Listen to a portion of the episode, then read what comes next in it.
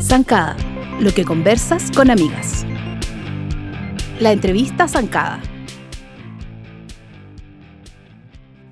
Estamos muy felices en el podcast, en el flamante reciente podcast de Zancada, de recibir a una figura del podcast, de la industria del podcast chileno. La negra cesante, bienvenida. Gracias, Pati. Una amica, una amica del imperio, amicas. El eh, imperio, me gusta. Sí, Pero como que me imagino la música de Darth Vader. Tan, Sí, tan, total. tan. Tú, tú estás ahí como en ese lado, yo En te veo, te lo sé, veo. Lo sé. Y es, eh, bueno, parte de, de las amigas que tienen ya cuatro podcasts Yes. al aire. Y eh, la, la pueden escuchar cada semana con la Valeria Luna hablando de cine, que es como su pasión, su Mm, vida. Mi vida. ah, bueno, es mi hijo, pero mi vida. el otro día alguien me dijo eh, una pregunta muy rara, como esa típica gente que te dice, ¿te puedo preguntar algo? Y yo, sí. Me dijo, ¿cuáles han sido los momentos más felices de tu vida? Y yo, mira, la primera vez que vi Tiburón y tenía ocho años, y cuando iba a la mitad de la respuesta dije, y el nacimiento de mi hijo. Porque como que me sentí pésima madre a medida que iba en la mitad de la respuesta.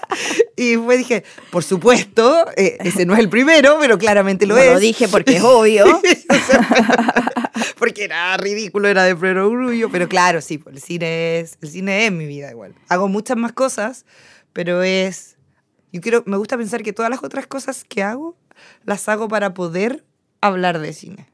Todos mis otros trabajos, que Ajá. muchos me gustan, otros no, pero muchos me gustan, los hago para poder ver películas, para poder hablar de cine. Como que todo es un medio para llegar a pretexto. ver películas, ¿sí? Bueno, tú me contaste que estudiaste periodismo porque eso es lo más cercano a, a cuando tú dijiste quiero ser crítico de cine fue desde cuando muy vi tierna edad. Fue cuando vi Tiburón. Como muy... Quiero que me paguen por ver películas, o sea, vivir de, de dedicarme a esto. Es muy divertida como la escena en general porque la vi en TVN, en la casa de mi abuela, mis papás son de Valparaíso, que viven en el Cerro Barón. Ya. Y yo vi, mis papás viven en la Villa Rapanui. Entonces, de casa a casa en auto deben ser como 40 minutos, porque están a lados opuestos. Y iba en la mitad de Tiburón, o sea, ya estaba la orca en medio del mar y, y- y ya está, había, lo había visto el tiburón. Ujú. O sea, ya había dicho necesitamos un barco más blanco. Y yo como, oh, no puede ser, esta es la mejor película de todos los tiempos. Yo tenía ocho años. Porque mi hermano era guagua. Y fue como, nos vamos. Y yo como, no me voy a No. ir. y fue Estoy como, nos ocupada. vamos. Y era, no me voy a ir, Ángela, nos vamos. Y yo, no me voy a ir. y como que se subieron al auto. En esa ¿Lo época no había ni sillas de auto, con la guagua y todo. Y yo así, no es que no me voy a ir. Y de- voy a omitir que me cachetearon, pero yo creo que eso ocurrió, porque no lo inventé. Pero llegué como a la puerta de la casa de mi abuela y era como, no me voy a ir. Y fue como, que se quede. y me dejaron quedarme a dormir ahí. Y el problema es que era como domingo. Entonces al otro día yo tenía que ir al Colegio. colegio. Y no estaba con la ropa de colegio. eh, y tuvieron que ir en la mañana a buscarme. Llegué más tarde al colegio. Pero era eso o esta pataleta que de verdad no iba a terminar jamás. Pero porque yo entendía que cuando llegara, esto es pre-internet, yo tengo 39 años, ya la película iba a haber terminado. Ujú. Y yo no la iba a haber visto. Claro. ¿Entiendes? Entonces, al otro día, después del reto y de tienes que superar la frustración, Ajá. no todo se trata de ti, yo pregunté, ¿qué se tiene que hacer para que a uno le paguen por ver películas? Y mi papá me dijo, estudiar cine. Y yo dije, ok. Y al tiempo, como que volví a preguntar y me dijo, no, parece que es periodismo. Porque me dijo, ¿tú querés filmarlas? Y dije, no, quiero verlas nomás. Y hablar de ellas. Y fue como, periodismo. Y dije, ok, seré periodista. Nueve años, ocho años. Entonces, como que ese momento, por eso para mí siempre es uno de los más felices, Ajá. porque es como un momento de Tu epifanía. donde uno sí. descubrió algo. Sí, obvio. Y lo se sigue dando mucho en toda mi vida constantemente. A mí me fascina esto de que tú explicas como que tú sientes, porque soy una fiel eh, auditora encanta. de Al Cine con las Amigas, y tú dices que, que sientes eh, a través del cine, Ujú. como que tú logras vivir a través de los personajes, como cómo, cómo es que se- tienes como ese choque con la Vale que dice, no, yo no, el amor no me interesa, como las historias de amor no me conmueven nada, ¿para qué voy a ir a sufrir? Y tú es como, me gusta sufrir, me gusta llorar porque sentí algo. Por y como que eres, eh, como eso, ¿cuándo lo racionalizaste? ¿O cu- cuándo te diste cuenta que por ahí te expresabas? Yo creo que sobre todo la gente que quiere dedicarse, ponte tú, a, a comentar películas, o como por este lado, que me escriben harto, como preguntarme consejos y Mm. todo. Todos hacemos, tenemos como una parte donde tratamos de ser alguien más, que es como yo quiero ser serio, o yo quiero ser chistoso, o yo quiero decir que todo es malo, o yo quiero decir que todo es bueno. Y esa parte en algún momento, porque uno quiere ser aceptado como por el resto. Y en algún momento uno dice, me da lo mismo. Y en realidad lo que uno quiere es expresarse nomás. A alguien le decía el otro día mm, que sí, no sé, yo trabajo también en Radio Cooperativa todos los viernes y estuve tres años en Radio Universo, llevo dos ahí, he escrito en otros lados, trabajé en tele, también cubría cine.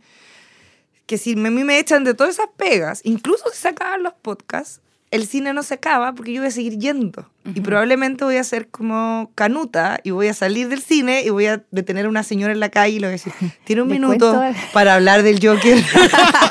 porque lo que a mí me gusta es verla y, Y comentar. contarla y no necesariamente pensar qué quiero decir.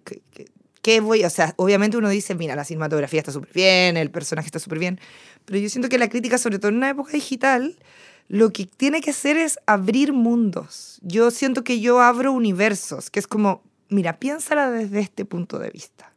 Como, ok, It no es una película de un payaso que se come niños, es una película de cómo, aun cuando eres adulto, si no solucionas los problemas de niño, te vuelven a buscar. Y ahí tú puedes entender quizás cosas tan potentes como, ok, en este discurso súper eh, antena 3 de eh, yo solo me necesito a mí y yo puedo y no necesito a nadie. Y te recuerda que en la vulnerabilidad y en, y en los dolores y en tus falencias hay una fuerza. Y que cuando tú necesitas a otros y, y te unes con otros, eres más poderoso que tus debilidades. Porque en IT son todos del club de los perdedores y son todos súper débiles, pero juntos son más fuertes que el más poderoso de los males. Pero ninguno de esos niños sobrevive solo. Porque yo sé que eh, en esta moda eh, full eh, reduzcamos el amor propio a una frase para Instagram, se supone que uno solo se necesita a sí mismo, pero eso es falso. Uno necesita amigos, uno necesita familia, uno necesita parejas, uno necesita a los hijos. Uno, si no los tiene, no los necesita, pero una vez que los tienes, los necesitas. Y eso no te hace menos fuerte. Pero claro, eh, te hace vulnerable, pero la vulnerabilidad es parte de la vida. Entonces, claro, probablemente lo que tú me dices es, ¿por qué tú cuando hablas de IT no hablas del payaso asesino? Porque para mí no se trata solo de eso. Pero yo estoy de acuerdo contigo en eso. Para mí, el it es el miedo. Sí. Es el miedo como y como cada uno lo crea en su mente y uno lo puede agrandar o achicar y minimizar y, y, eh, al final todo, todo está en tu mente. Absolutamente. Pero ese trabajo mental te llega con este trabajo, con esta contención eh, de, de- De grupo. en grupo. Sí, y es precioso, pero claro, cuando tú me decís, ¿por qué tú te vas por ese lado? Porque siento que ahí está lo valioso. Ujú. No de convencerlo a alguien, porque a mí me carga cuando yo digo, me encanta esto, es pésima, no sé qué. Hay gente que está obsesionada por convencerte que las cosas que a ti te gustan son malas. Y me parece súper bien. Pero yo Bueno, siempre tú me hiciste como ver una película De un actor que tú odiabas. de un actor que yo odiaba. Que Me encanta. es Matthew Broderick, que yo lo Ferris había Bueller. evitado. Solo me había gustado em, Election. Election. Donde él es el perdedor, por eso te gustaba, porque sufre toda la película. Ahí fue como, estamos bien así. Eh, pero siempre como que lo evitaba y, y la negra lo tanto de esta película eh, de John Hughes, que era como la única que me faltaba de John Hughes por ver. Fue como, ya, bueno, está en Netflix, ya la voy a ver. Y la vi con mi hija. Y mi hija me dijo, es súper buena. Eso es el cine, finalmente. Y eso es lo que uno conversa después de la película y lo que uno ve más allá de la estructura, del montaje. De, si todas tienen eh, como imperfecciones, excepto Tiburón. Eh, hay, todas las películas, ninguna es perfecta, pero eh, la gracia es como, a mí lo que más me gusta es, bueno, evidentemente verlas y hablar de ellas, pero cuando alguien me dice, nunca lo había pensado así. Ajá. Nunca había pensado que Up de Pixar no es una película sobre eh, unos perros que hablan y una casa que vuela con globos, sino la historia de un anciano al que se le muere su mujer y que para superar ese duelo tiene que tomar toda su vida y volar con ella. Y que en el momento más importante de la película y más lindo es cuando él decide salvar a Russell, a Kevin y a Doc, que es como esta nueva familia que está formando de amistad y de contención, y deja ir la casa. Y la casa desaparece con los globos en el aire, y en esa casa están las fotos, todo lo que construyó con su mujer, porque en ese momento él se da cuenta de que no son las cosas materiales y de que la pena se tiene que ir. Pero él ef- efectivamente es un viudo cuarta, cuatro partes de la película. Y está Es bien. verdad. Y mucha gente me dice, ah, ya, pero es que yo como los perros hablaban. Y una vez que cuando la ven en esa mirada, o, o se fijan en detalles como, bueno, la escena inicial a todo el mundo le rompió el corazón, pero hay una escena muy Ah, Es cortita de de lágrimas en menos minutos. Exacto. Hay una escena después de que ellos están pintando la pieza del bebé, donde ella está como llorando, el abuelo Mr. Frederick está detrás, y se ve que hay como un útero dibujado atrás, y esa pura escena te dice, perdieron una guagua. Ujú.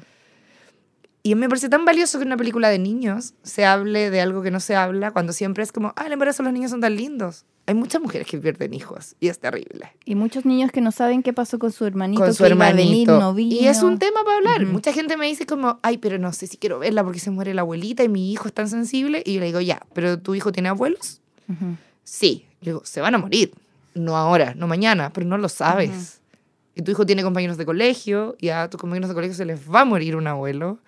Y es como, qué mejor entender que la muerte es parte de la vida y que se puede seguir viviendo. Eh, y es como, ya, bueno, me voy a atrever. Y al final, ojo con eso, son los padres los que sufren más.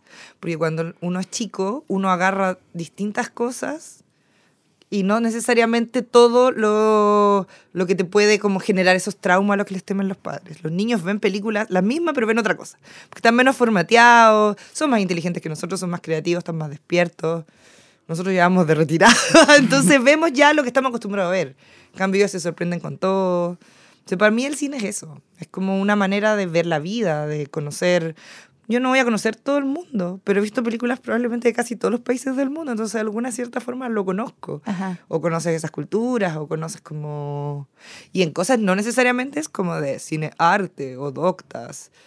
Hace poco fue el aniversario de Friends y como que estaba toda esta discusión millennial de Friends es muy machista, Friends es muy homofóbica, Ah, porque sí. hace chistes muy homofóbicos y porque Se le Ross... mide con la vara de 2019. Claro, a una serie del noventa y Ah. tantos. Eh, entonces, Ross hace muchos chistes y es muy inseguro con que su mujer es lesbiana. Sí, porque lo deja por otra mujer. Pero la gente se le olvida que es él el que la lleva al altar cuando se casa con la mujer por la que lo dejó, cuando los padres de su ex mujer no quieren ir al matrimonio.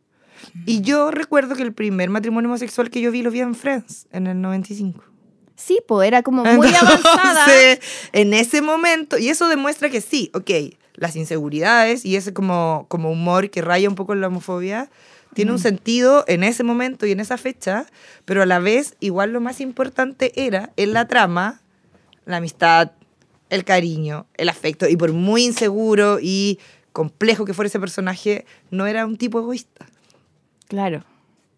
Y anteponía el cariño por los de él versus sus propias inseguridades. Entonces, como, ¿cuál es el problema con ese mensaje? Ninguno. Ujú. Eh, pero claro, es súper fácil tomar detalles. Aparte, la, dis- la discusión es tan absurda porque es como gente que descubre Friends y es como, Ya, me parece sí. indignante y es como, escribe, quizás la cancelen.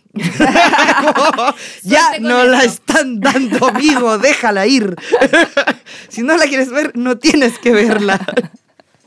Entonces, a eso me refiero. Bueno, a mí como que, como que me emociona porque veo la pasión con que hablas, como que a- a- en momentos, yo no sé cómo lo haces, pero como que se, es- me emociono, como, Ay, qué lindo eso, como que uno se conmueve porque, porque se traduce en cómo tú hablas el amor por el cine.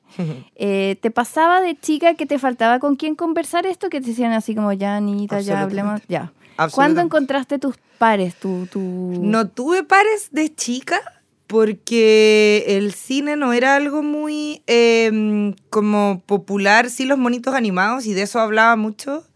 Y tengo como muchos recuerdos de una compañerita que me escribió la primera vez que salí como en televisión hablando de cine, Ujú. como ahora entiendo, porque ellos me iban como a buscar. Y era Ajá. como, la Ángela va a salir y yo salía como, están dando los Thundercats, no voy a salir, voy a salir más rato. Se volvían. Va a salir empezaron los Transformers, ahora viene Denver, espérate que viene el Chavo y te aviso. Entonces, alguna de esas cuatro veces que me fueron a buscar es como, te vamos a venir a buscar cuando quedes ciega. Porque de verdad para mí la tele era más importante que como la vida al aire libre. Ajá. Y ella, la primera vez que me vio como en un programa de tele, no me acuerdo "Ah, si fue como era". TVN o Vía Pública, me escribió así como, veo que la tele sigue siendo lo más importante para ti. Pero no estar en ella, sino verla. Ajá. Que es como una pasión muy grande, pero que los otros niños no entendían y que más encima no había internet, tampoco habían acceso a revistas de cine. Entonces, más encima yo veía el cine, que no me molesta en lo más mínimo y me parece perfecto, que veía a mi viejo. Porque a mi mamá no le gustaba ver películas, se aburría, pero mi viejo veía Schwarzenegger. Stallone, Schwarzenegger, Stallone, Schwarzenegger, Stallone. Y entonces yo vi muchas veces Rambo, muchas veces Rocky, Ajá. muchas veces Terminator, pero era, para mí ese era el cine. Ajá. Y, y de hecho era como, íbamos a la- al videoclub Luna, que quedaba en Valparaíso, y como que arrendábamos una cada una. Ya. Pero tenía que ser de Silvestre Stallone o Schwarzenegger, porque si no mi papá no lo iba a ver. Entonces había que elegir muy sabiamente. Y yo soy súper Schwarzeneggerista, a pesar de que la gente crea que no, porque me gusta mucho Rocky, pero a mí me gusta más la ciencia ficción. Entonces para mí era mucho más entretenido ver Terminator, Total Recall, eh, Depredador, que ver solamente eh, las de policía Cobra. o cobra, claro. Entonces ahí estaban como esas discusiones. Y mi papá se tendía a aburrir cuando había una trama más que muertos. Que era como si no moría alguien en cinco minutos, él ya estaba aburrido. Entonces yo no pasa trataba de vendérsela. Mira, sí, papá, hay unos robots del espacio, pero tengo entendido que hay muchos muertos en Terminator. Entonces al final era muy entretenido. Pero era un cine muy como de ahí y cuando yo pude apoderarme del cine que de verdad era el que no le gustaba a mi papá, ergo, el que no tenía disparos o películas de guerra, o baile, porque a mi papá le gustaban muchas películas de baile. Como Fred Astaire. Dirty Dancing, no, Dirty Ah. Dancing, Flash Dance, eh, eh, Gris, fiesta, Fiebre de Sábado por la noche. A él le gusta, eh, porque a él le gustaba bailar. Entonces, o veíamos eso o veíamos muertes. Y era muy divertido Ok. porque no me dejó ver Dirty Dancing y me la adelantaba porque era como Por baile caliente la traducción. Pero yo vi Full Metal Jackets, que es terrible. Con eso estaba y mi papá todo como, bien. ya, no importa que maten gente allá, eh, Asia. Papá. Entonces, como que lidiaba con eso y por eso mi gusto es tan ecléctico Ajá. como en cine. po. Ahora, evidentemente, eh, yo desarrollé mi propio gusto mucho más adelante. Y fue como, lo tengo súper claro, como ir al típico videoclub, a arrendar, porque ahí gastaba mi plata. Y, y como que el chico que atendía, que era muy cool y que estudiaba cine, como que te juzgaba porque yo llevaba las mismas mierdas toda la semana.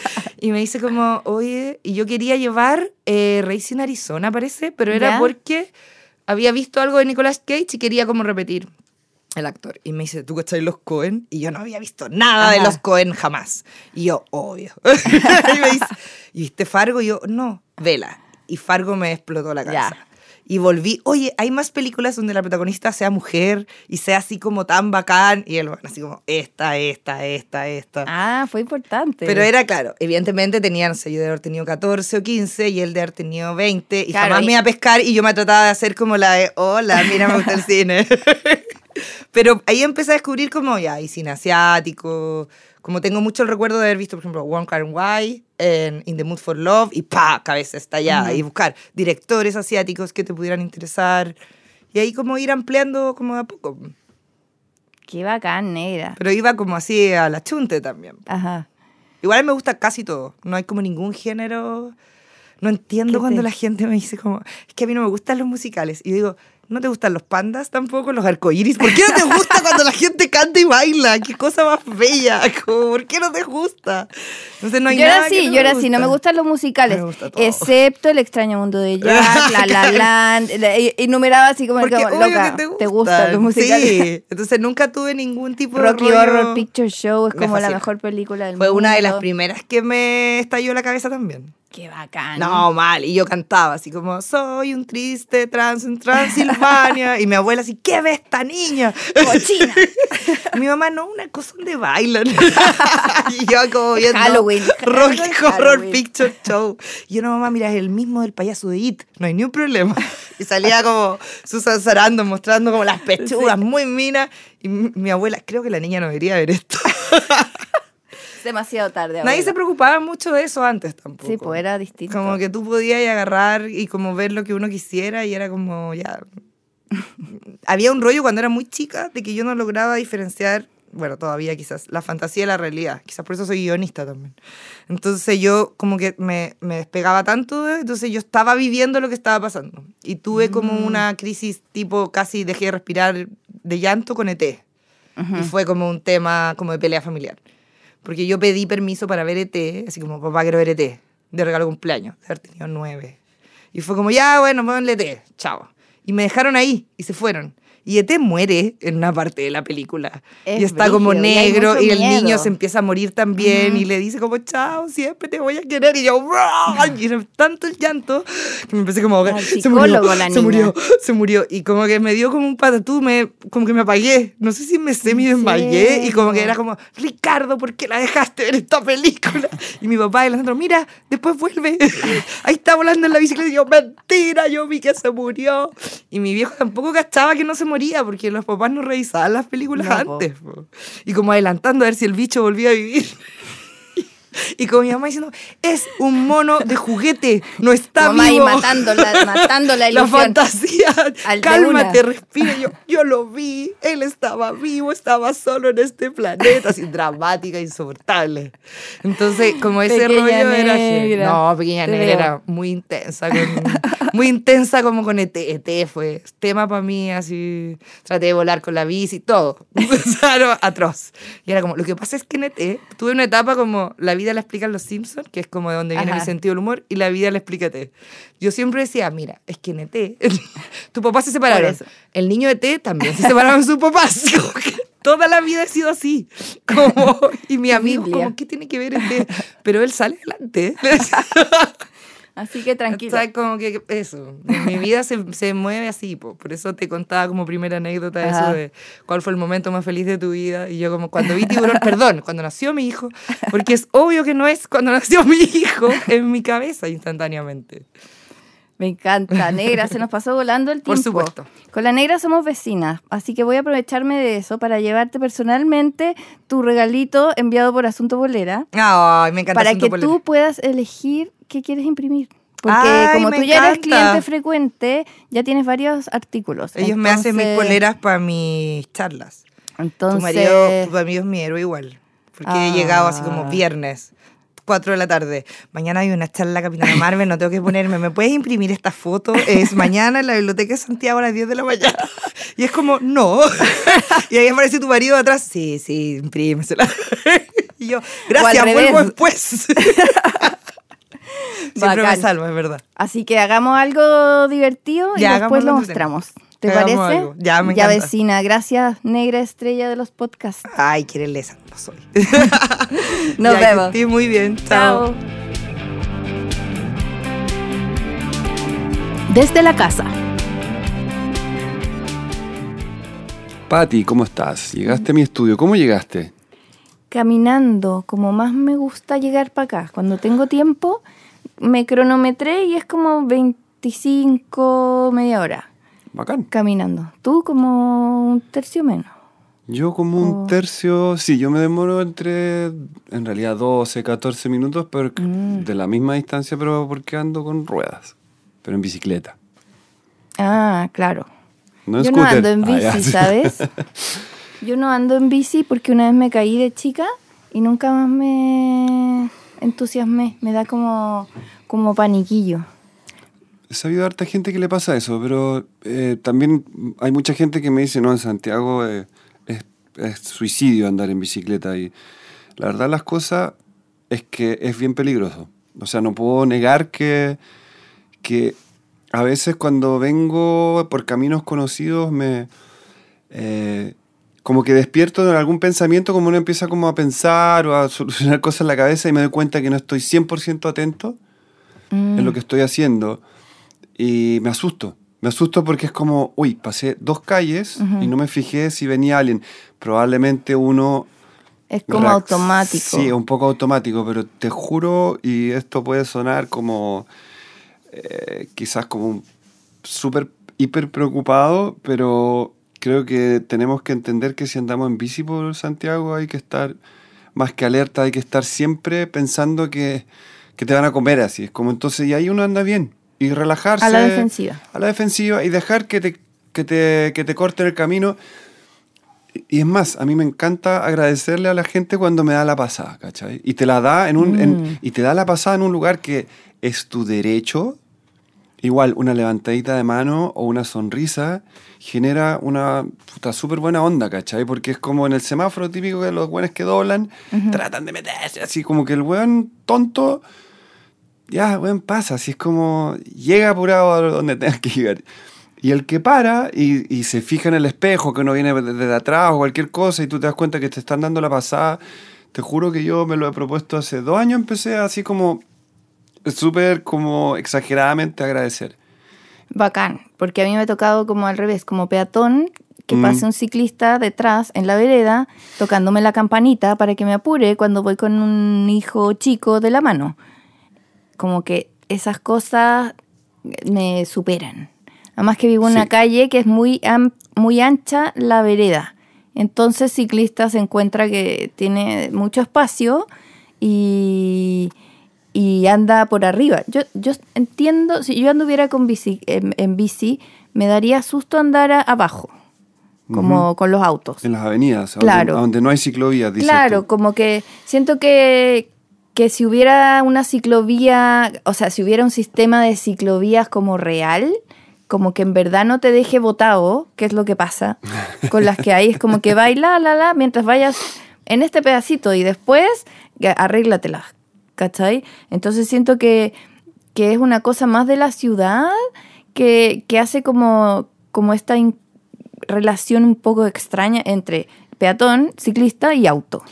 Ya, pero yo creo que es responsabilidad, me voy a poner la, la camiseta por mis, mis colegas ciclistas que también les tengo amor y odio, ¿cachai? Porque yo, yo desde chico nunca me bajé de la bici. Y creo que en Santiago sucedió algo que fue un poco triste, porque yo creo que empezaron a construir toda la ciclovía y construir toda la red, que ahora es insuperable, o sea, ha superado totalmente las expectativas que ven hace 10 años. O sea, hay kilómetros y kilómetros que no existía nada hace 10 años. Y yo me acuerdo cuando andaba por la, por la costanera Andrés Bello, éramos en las mañanas tan poca gente, éramos tan pocos ciclistas que nos terminamos saludando todos. Que éramos seis, todas las mañanas las mismas caras. Ay, ahora es como... No, es una autopista. Sí. Y, y se adelantan igual de idiotas que, Es que que los autos, auto. ¿cachai? Sí. Eh, no. Ah, no, a mí me da me- pánico, pánico como estar en, en- en ese entremedio. Sí, Te digo, me gusta caminar Sí, po. y, y también siento que tenéis que estar súper alerta. Me gusta escuchar música o podcasts Ah. eh, con audífonos mientras camino. ¿Tú escuchas música en la bici? No, jamás, Esto es súper peligroso. No. Nunca. O sea, de hecho es como que antes cuando chico lo hacía, no sé, cuando repartía diarios, tú lo que hablamos las pasadas, ahí era mi momento de escuchar música, pero lo dejé hacer rapidito. Nunca me ha pasado nada heavy, o sea, sí, alguna vez choqué con un auto que venía saliendo de un, de un Ah, garage o algo así, pero Claro, es que eso pasa mucho, que el, que el ciclista se cree que no va a pasar nada, que nada va a interrumpir Mm. su camino. Porque igual el ímpetu de una, de unas ruedas, son ruedas finalmente, sí, po. como hay velocidad. Entonces eso es lo que a mí me cuesta como... Sí, no, yo creo que hay que estar muy consciente de que en el fondo y, y entender cuáles son las reglas de juego y si, y si en el fondo en una ciudad tan colapsada no estás dispuesto a seguir esas reglas de juego, cámbiate de vehículo. O sea, de, de lo, en- esa porfía de la gente andar en la, en, la- en la vereda y a velocidades, porque te juro que de repente hay tramos cortos que uno para cruzar y llegar de un lugar a otro, porque de verdad que la red de ciclovías no es tan bacán.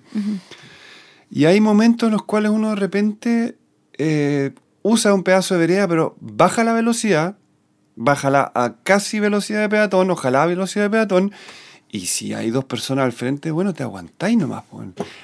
Paciencia. Yo personalmente me enchucho cuando me toca un ciclista en la vereda, el timbre, como dices tú, porque no está en ningún puto derecho a hacerlo. Sí, ojo, que cuando andan con niños hay una excepción a la regla, que podías andar cuando tienes niños en la bicicleta y no hay Ah. ciclovía a mano o cerca. Ah, sí, lo sé. Ya. Pero es que ahí andáis más lento también. Sí, po, obvio. O sea, deberías. Claro, pero si andáis así como... "Uh", No, no, no. O sea, yo creo que eso es, es una falta de respeto como muchas otras, pe- pero bueno, habría que... habría, ha- habría que cambiar hartas cosas, pero no nos pongamos negativos, vamos por el lado positivo. Eh, también el tema del chaleco, tú, el chaleco ese reflectante. Ay, yo, a mí me dio un, un ataque de furia cuando salió la ley de que hay que usar chaleco, para que sepan todos, es ley usar chaleco antirreflectante, o sea, reflectante, perdón, media hora antes de que oscurezca y hasta media hora después de que salga el sol. Y luces en la bicicleta. Y yo ahora lo uso siempre. Aunque no iba, era un problema de moda. Es horrible. Y, y la verdad las cosas que en verano da calor y es bien desagradable. Aunque claro, cuando ya está oscuro en verano, que es bien tarde, igual hay un poquito de fresco que tampoco no es tan terrible. Igual no nos pongamos tan... Oye, yo lo ocupo a veces en el Sí. colegio. En las mañanas hay como unos turnos en que uno recibe a los niños, Mm, eh, como una brigada de papás que reciben a los niños para que los papás, los que van en auto, no estacionen y hagan taco. Ah, perfecto. Entonces, paran en la puerta del así. colegio, tú abres la puerta, recibes al cabro chico, cierras la puerta y chao. Entonces, le- le- una cantidad de minutos que se ahorran en congestión, además. Supe que Buenísimo. como que lo van a replicar en más colegios porque es muy eficiente. ¿Y eso es como ahí- dar un beso y chao? Ese, Ese, ese, ese. Sí, sí, lo había visto en alguna parte. Y, y ¿cómo se llama? Y mm, ahí nos ponemos las Mm. mamitas y papitos, eh, las, el No, chaleco, que es muy gracioso porque hay mamás con la cartera puesta y el chaleco... Bueno, el chaleco es un símbolo de protesta en, en muchos países. De hecho, mi hermano un día me decía, oye, vas a salir hoy día con tu chaleco. Mi hermano vive en, en Hamburgo. ¿Vas a salir con tu chaleco amarillo? Y yo, yo salgo todas las noches con mi chaleco amarillo. digo, por wea. Es como un vampiro reflectante. Claro. Porque es como en horario de vampiro. Y nada que ver. Y acá, acá él siempre está relacionado con el estacionador de autos y todo. Sí, po. Pero, ¿por qué lo quiero decir? Porque el otro día me pasó que andaba yo en auto y, no sé, no vi a un ciclista porque no tenía luces ni chaleco y fue como... Casi que bajo el vidrio y le grito, huevón, te estáis, te estáis suicidando, Sí, no seas huevón, ¿cachai? Porque es como... Porque En- creen que los ven y creen que porque Hay si- semi corren. Hay mil situaciones Ah. en las cuales uno se ve, eh, se ve como encandilado de repente porque viene luz en contra. entonces el, el ser humano con ropa oscura o una bicicleta oscura sin reflectores... No se ve nomás. No se ve, es nada, es nada. Y es, y es de la nada uno está encima. Entonces es como... No sé, esa es como mi petición de un poquito más de conciencia y respeto al, al- al- a, la- a lo que uno también, y uno como ciclista también puede generar mucho daño y también tenerlo claro, si uno choca a un niño, choca a una persona, po- tú podís matar a alguien con una bicicleta Sí, y, eso, y eso no está dentro de la cabeza de la gente que anda en bicicleta. Y hay como un... e- Esa cuestión de los ciclistas furiosos, a mí personalmente me parece bastante fuera de lugar porque de verdad que genera finalmente una guerra. Yo una vez, ya estoy hablando mucho, pero una vez tuve, es que me daba furia cuando, cuando era de los pocos, hace 12 años, 10 años, cuando iba por esa, esa ciclovía de, de Andrés Bello, y una vez un tipo me tapó a chuchadas en una esquina donde él tenía que frenar y dejarme pasar ¿Un tipo en auto? un tipo en auto. Ya. Me tapó a chuchada limpia, porque probablemente bueno, tenía otros dramas, y yo eh, crucé mirándolo y el buen me vio y me quería tirar el auto encima. así. Y dije, bueno, pero estoy, estoy en mi derecho, sí, y tenía el semáforo en día de verde. Y el buen, el día, y el buen pasa al lado. Puta, no sé, buen, no tienes la preferencia y no sé qué mierdas me tiró, así como miles de we- weas, ¿cachai? Fue heavy, yo quedé tiritando porque era como tan, tanta mala Tanta onda. violencia. Y, y bueno, empieza, y bueno, y tenía un camino más o menos largo hasta, hasta Luis Pastor, así desde, desde Providencia. Y me puse a pensar que debería poner, debería inventar así como, como unas pistolitas que uno agarra la de esas de paint, así, pero, Ajá. pero con un soporte para la bicicleta. ¿Cachai? Y con unas bolas de laca que si se las tiráis a un auto con laca, al weón tenga que pagar mucha plata para quitar esa, esa mancha, ¿cachai? Ojalá amarillo o rojo, un color que los autos no tienen. Justiciero. Sí, pues. igual alguien me dijo, oye, weón, lo único que estáis generando es, em, es, es iniciar una guerra esa cuestión Claro. y, y no va a llevar a ninguna parte positiva, ¿cachai? Y fue entonces que entre conversa y conversa es como que di vuelta, igual, ahora que lo cuento es como que igual me caliento y todavía pienso que no era tan mala mi idea. Pero la otra idea de agradecer, de hiper agradecer, creo que es mejor. Claro, porque, Igual porque ahí refuerza... Oye, pero también Sí. caminas, ¿o no? Sí. Eres bueno para caminar. Sí, me encanta caminar. Yo estoy muy pendiente de mi celular que me dice cuando cumplo 10.000 pasos. ¿Diarios? Sí. Bacán. Eh, a veces es un- el fin de semana, depende lo que, cómo esté de movido el fin de semana, puede ser que menos, pero en la semana en general los cumplo. Y de repente me voy en volar así, ya 23.000 hice el otro día. ¿Y cuántos son 10.000 pasos en kilómetros Ah, no más sé, o tú podrías menos? hacer tu, tu cálculo. Es que si yo digo un paso a un metro serían 10 kilómetros. Yo no creo, son menos, ¿no? A ver. Debería ser como la mitad. O un poco Ah, mira, más. 9000 hoy llevo 9.779. Ya, Dice casi. 6.78 kilómetros. Ya, digamos que 10.000 pasos son 7 kilómetros. Sí, A tu, al- a tu, a tu estatura. Ya. Probablemente si yo hago 10.000 pasos son poquito más. Ah, claro, claro. claro, no sé cómo te los mida tu teléfono. Pero Oye, ¿y tú caminas rápido o caminas lento? rápido, como mi mamita. Ya. Mi mamá, mi mamá es mi vecina, entonces a veces nos topamos en la calle y yo digo como, oh, ahí va mi mamá, ma- mamá, mamá, y no la alcanzo, te juro, no la pillo. Es lo más rápido que he visto. Entonces de repente le digo con Sergio, vio a mi mamá pasar, me dijo, pasó. Pasó por acá, como alcancé a verla. Pero sí, no, no camino tan rápido como ella, pero sí camino, camino rapidito. Como que siempre tengo que aprovechar el tiempo Sí, po. y camino, camino así medio marcha. Ah, y por eso quería mencionar un libro que me recomendaron eh, nuestra amiga Cookie, cuando le dije que quería hablar de caminar, eh, que también a ella le gusta harto caminar y se pega sus buenos piques, me recomendó un libro que leyeron en el Club de Lectura Zancada, Ya. que guía la Sole Camponovo, y que leyeron un libro que se llama Wanderlust, Ujú. ¿o será Wander, Wanderlust? Vandalust. Wanderlust, Ujú. de Rebeca Solnit, que es eh, una historia del caminar.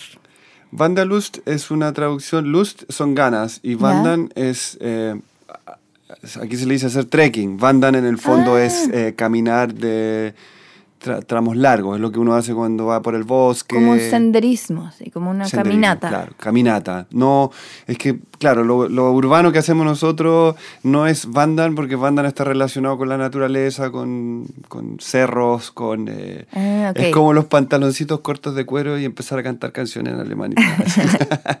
Eso es como las ganas de caminar. Así y que quiero está- puro leerlo, es de Editorial Weathers. Estoy segura que él estaba en mi casa y no lo encuentro. Es, yo creo que, bueno, caminar tiene, tiene demasiadas cosas provechosas y también meditar y como que uno entra Sí, en, un, en un trance como... Yo creo que Santiago uno tiene que, que- que saber caminar también, inteligentemente. Ujú. A mí me encanta, es como... Y conozco calles que no conocía porque te metí justamente, siempre puedes ir contra el tránsito porque no, no Ujú. eres peatón, ¿cachai? Y siempre entre calles chicas trata- tratar de llegar haciendo como un zigzag hasta el lugar donde tienes que llegar. Me encuentro muy entretenido, ir cambiando Sí. la ruta, ¿cachai? A veces es bueno no cambiarla para poder vaciar la cabeza eh, y no tener que Y hacerlo como con- en automático. Sí, están, Eh, hay varios sí. métodos de caminar, pues, o sea, es como... Me gusta cuando logro distancias largas, que antes eh, no hubiera pensado que eran caminables, y lo siento como un, un logro, ¿cachai? Como, sí, pues si es como, trotar, ah, también hacer deporte, pues, encuentro. O Sí. sea, es como que uno también como que se autorregala al monito ese del bíceps, así como, bien, lo Sí. logré, ¿cachai? Es como... Y la, la Cookie me mostró una cita de este libro que la subió de hecho en la marcha del 8 de marzo, que es de esta autora Rebeca Solnit. La voy a leer. Dale. Dice, caminar en sí no ha cambiado al mundo, pero caminar juntas ha sido un rito, una herramienta y un reforzamiento de la sociedad civil capaz de resistir ante la violencia, el miedo y la represión. Mira, Qué bacán. qué ¿no? hermoso, sí. Me encantó, bonito. así que ese es un dato que dejamos también, ese libro Sí, qué bonita la... eh, de Weathers. Lo pueden encontrar, yo creo que debe estar en varias partes. El diseño es muy bonito de la portada también. Así que mm, eso, caminar. A caminar, es bueno para la caminar. cabeza Sí, de todas maneras. y para varias cosas más. Y hasta uno ahorra platita. Para varias cosas más, ¿viste? Muy bien. Chao, Pati, nos vemos. Chao. Zancada, lo que conversas con amigas. Eh, Ale, ¿cómo está ahí? Bien, Pati, muy feliz. Pero sí. Muy feliz. Qué bueno, me alegro. Yo te quiero confesar algo súper heavy. No he visto Breaking Bad. ¿Quieres decir al- la serie del, del, del, ¿Del siglo? Del sig- no, mentira. Eh, sí, yo sé que es un déficit que tengo grande en mi familia, como que como que ya ni, ni confían en que la voy a ver, pero lo voy a ver. La La voy a ver. eh, no sé si antes del camino, pero yo sé que tú la viste, Se que tú la viene el quieres camino, sí. y que se viene el camino. Mira, ¿Qué yo onda? debo decir que eh, porque hablemos de Breaking Bad y del camino y... Sí. Mira, eh, yo sabéis que igual Breaking Bad me acuerdo que empezó a salir y mm, como que no la pesqué mucho y me la mostraron en una clase de guion, el primer capítulo, y honestamente, eh, en términos de guion, Breaking Bad es una cosa impactante, ¿cachai? Y el primer capítulo es alucinante y desde que vi el primer capítulo de esa clase eh, me puse al día bien rápido, debo decirlo. Ya. Como que creo que ya iban en la tercera temporada cuando yo como que me subí al, al bote y nada, me subí al bote un poco sin vuelta atrás. ¿Cuántas temporadas son? ¿Seis? No, no, no, son, No, son- cinco, según son, yo. Son Perdón por hartas por porque yo no, no... Fue como que no me sentía en el momento de verlo, como que yo tengo este rollo como que anímicamente tengo que estar preparada para ver algo que me haga preocuparme o quiero algo relajado, no sé qué. Pero en el fondo creo que fui como cobarde y penca y vi el primer capítulo y fue como, sí, pero no quiero deprimirme. No, como que... Es ruda Breaking Bad. hecho, es, es ruda, pero como que la gente siente amor. Son cinco temporadas. Y, mm, y me encanta él, Brian. Brian Cranston es oh, increíble. me encanta él desde, desde Malcolm. el papá de bueno, Malcolm. hay todo como teorías que dicen que en el fondo Breaking Bad era como una realidad alternativa de Malcolm. Eh, pucha, yo la encuentro muy entretenida, encuentro que los creadores son geniales. Bueno, también soy muy fan de como este spin-off que hay en Netflix también de Better Call Saul, porque Saul Goodman es un tremendo personaje. Y bueno, yo creo que ¿Y tú crees que puedes ver como, como el camino, ver Better Call Saul separado, sin haber visto Breaking Bad? Sí. Ah, del camino no, no, no, o sea, no sé si es que uno necesita ver Breaking Bad. qué es El Camino. El Camino es una película de Netflix sobre Breaking Bad, porque obviamente todos los fans... A ver, Breaking Bad terminó su quinta temporada, que igual yo siento que es una cosa que admiro mucho en los realizadores, que es cuando no quieren estirar el chicle en el fondo. Como que claramente Breaking Bad, a ver, se pudo haber renovado por, no sé, ocho temporadas, como... Porque le estaba yendo increíble, estaba en su pick, la gente estaba vuelta loca, o sea, los fans de Breaking Bad es como como heavy, ¿cachai? Como Sí. importante, como el fanatismo de Lost, no sé. Em, Pero, pero Lost ahora es ¿Quién como, es Lost? Qué manera de envejecer mal. Lost quedó Lost. Terminar mal, sí. Oye, chistes fomes. Eh, pero claro, Breaking Bad estaba como súper en su peak cuando anunciaron el fin de la serie. Su creador dijo como que es Vince Gilligan, como aquí se acaba. Y francamente yo feliz porque de verdad la serie se acaba cuando se acaba. Como que a veces las, Sí. las tiradas de chicle es una lata. Y terminan no haciendo temporadas tan buenas o capítulos como que se va un poco desinflando. Y efectivamente como que tiene su ciclo y, la y Breaking Bad se acaba y se acaba. Pero obviamente, así como, se le- eh, como los viudos de, lo- de Breaking Bad, quiero decir, los viudos de Breaking Bad estábamos tristes. eh, y siempre se habló de una, de una película, que es algo que igual se hace con, con, con hartas series. Con hartas series han tirado una película. Se viene la película de Downton Abbey también.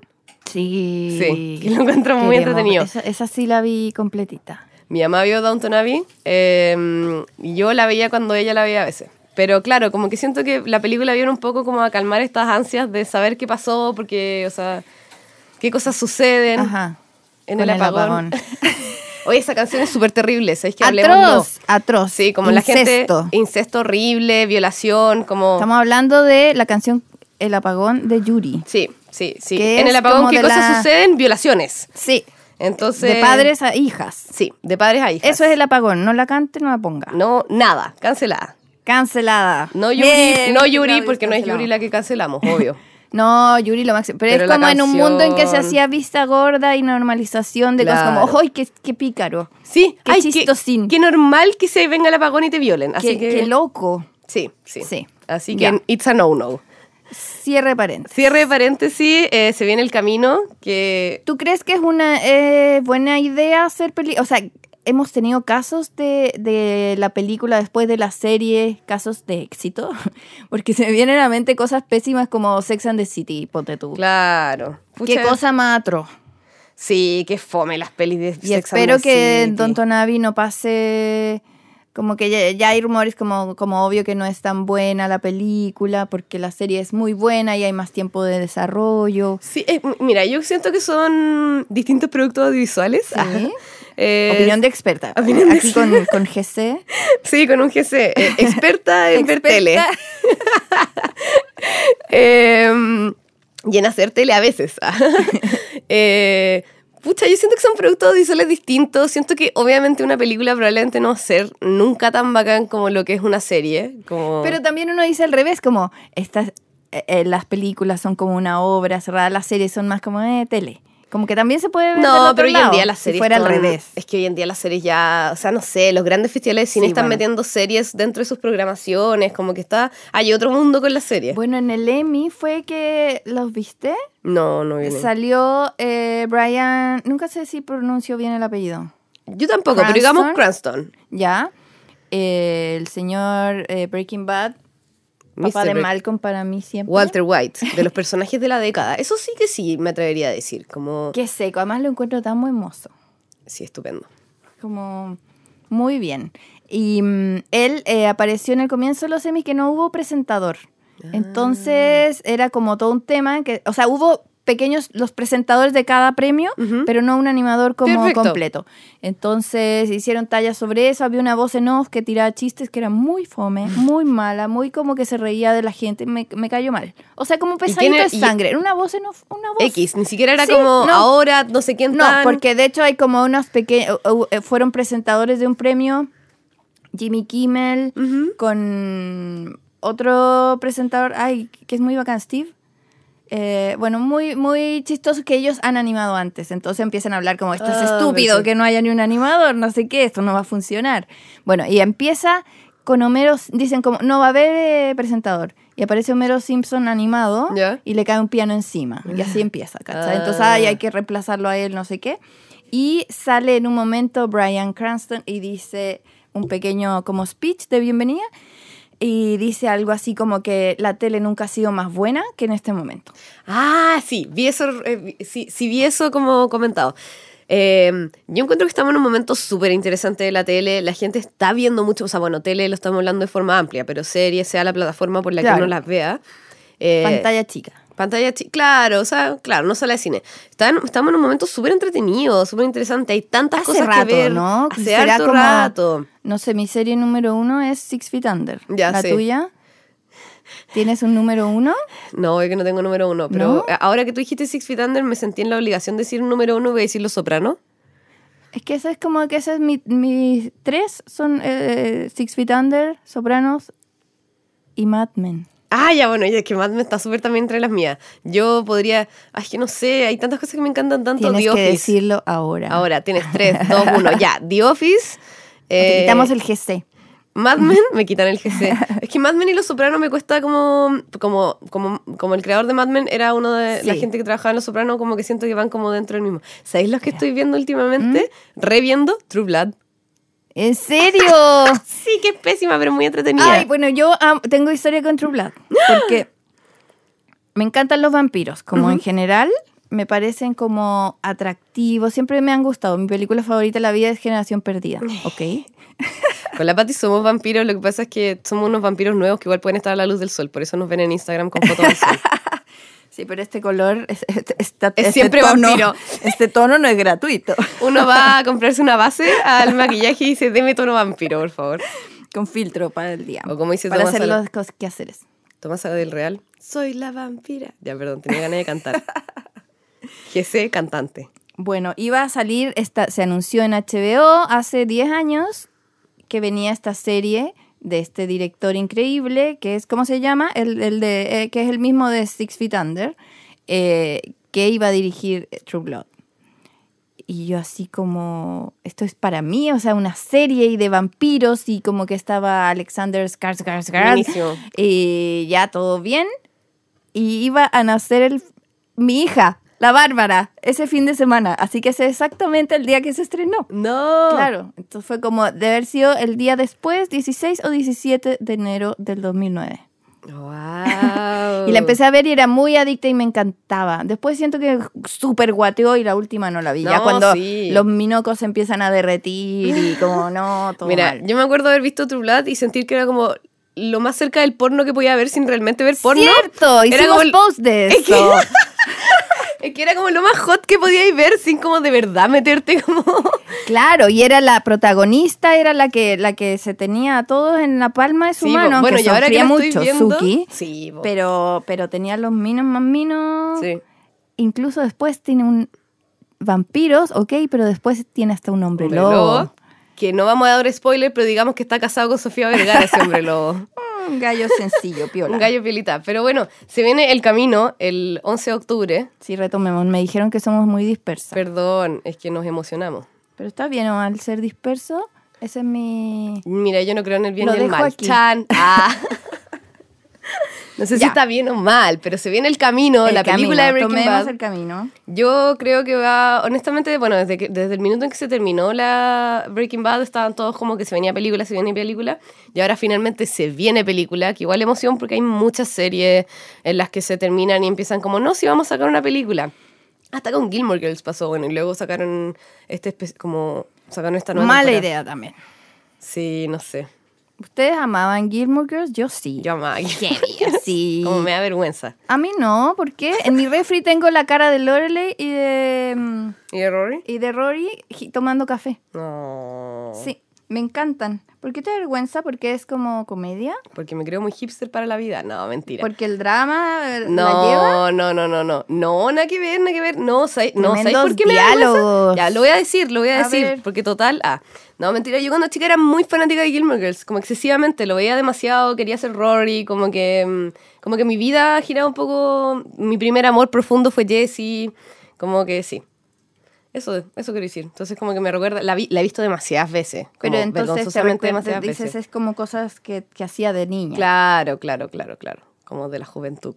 Bueno, ahí hicieron eh, una vuelta, terminaron todas las temporadas eh, con un final muy raro porque despidieron a los creadores, ¿te Sí, acordás? pues sí. Que hubo Ah, bueno, una sí, pues, cagada la última como temporada, claro, ya no, ya no es técnica, de Amy. Sherman Paladino. Claro, que es la genia que sigue haciendo, ganando premios Que- como loca. Que es la que está detrás de The Wonderful Mrs. Maisel, que fue otra serie que volvió a arrasar con su segunda temporada en los Emmy. De nuevo, porque De ya nuevo, porque ya había, hecho se había vuelto loco en la primera. Heavy. Sí. ¿Y por qué estamos hablando de...? mm, Ay, porque no, ¿De por- para no ser dispersas. Porque nos gusta mucho po, porque hicieron una segunda, porque después de Gilmore Girls que se acabó, claro, hablaban de como película y Hicieron luego unas- nos trajeron esta serie. Como una mini, miniserie de cuatro eh, capítulos largos, eh, muy raros, que terminan con Rory embarazada. Spoiler. Se dice spoiler antes, Patty. Spoiler. Pero nadie la va a ver, estamos diciendo que es mala. Sí, de verdad, nadie la vea. Las que O lo sea, vean, si la ah, ven ya no, les advertí. Les, les- les les advertí ahorré cuatro horas. de su vida. A mí igual me da Perdón. mucho miedo saber cómo, cuánto tiempo he pasado viendo televisión. Como que si Dios tiene un contador, no quiero saber. El camino. El camino. Ya. Eh, Por ejemplo, ¿qué cinco temporadas de? Breaking Bad. Se estrena el 11 de octubre eh, y sigue un poco lo que le pasa a Jesse Pinkman, porque ya si vamos, si vamos a darle con los spoilers, además digámoslo, los spoilers tienen fecha de caducidad, ustedes deberían Sí, saber esto. po. Breaking Bad se acaba con la muerte, con la supuesta muerte de Walter White, porque hay gente que dice que no se muere, pero se muere, o no se muere, da lo mismo, pero queda tirado en el suelo. Ajá. Y con Jesse Pinkman siendo libre después de cinco temporadas del horror, del horror, como manejándose a su libertad. Y claro, el camino toma- retoma la historia de Jesse, que era un personaje, de los personajes más amados de la serie, creo yo, no sé, como este partner que tiene Walter White, que es un bacán, y mm, esta bro movie, no. Eh, entonces sí, yo tengo muchas ganas de ver qué pasa con él, principalmente porque lo encuentro minísimo también. Aparte, aparte, no quería decir principalmente, uno de los factores para ver el camino es ver en qué está Jesse Pinkman. Bacán. Sí. Lo esperamos entonces, no queda nada. No queda nada. Y cuéntenos cuando la vean. ¿Qué opinaron? ¿Qué opinan? una semana porque va a haber spoilers. No, mentira. A ver, del camino yo le doy dos semanas de spoilers. Por ¿Sí? ejemplo, Game of Thrones, yo no veía Game of Thrones, pero yo entiendo que los spoilers de Game of Thrones tenían una fecha caducidad de como 24 horas. Sí. Onda, si no lo viste el domingo, sorry. Problema tuyo. No puedes llorar. No. Si no has visto Es sexto verdad. sentido y no sabes que... No, no, eso no, eso no, eso nunca lo digamos. Nunca ¿Cómo lo que digamos. no?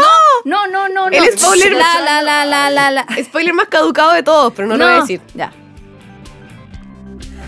¡Chao, Pati!